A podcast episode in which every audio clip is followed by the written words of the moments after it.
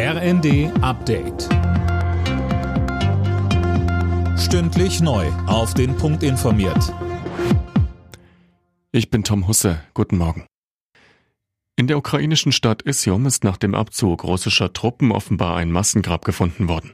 Das teilte Präsident Zelensky am Abend mit. Daniel Stuckenberg. Ein ukrainischer Polizeisprecher sprach bei Sky News von etwa 440 Leichen, die in Isium entdeckt wurden. Einige der Verstorbenen seien durch Schüsse getötet worden, andere starben demnach bei Bombardierungen. Zelensky verglich Isium mit den Städten Butscha und Mariupol. Auch dort waren nach dem Abzug russischer Truppen Massengräber und Hinweise von Gräueltaten gefunden worden.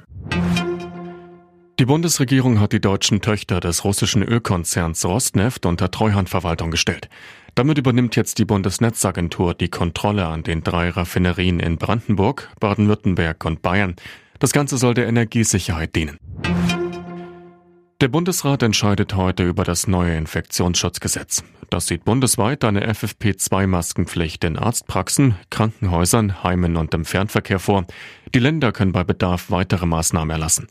Das wird vom Städtetag kritisiert. Hauptgeschäftsführer Dedi befürchtet einen Flickenteppich an Maßnahmen.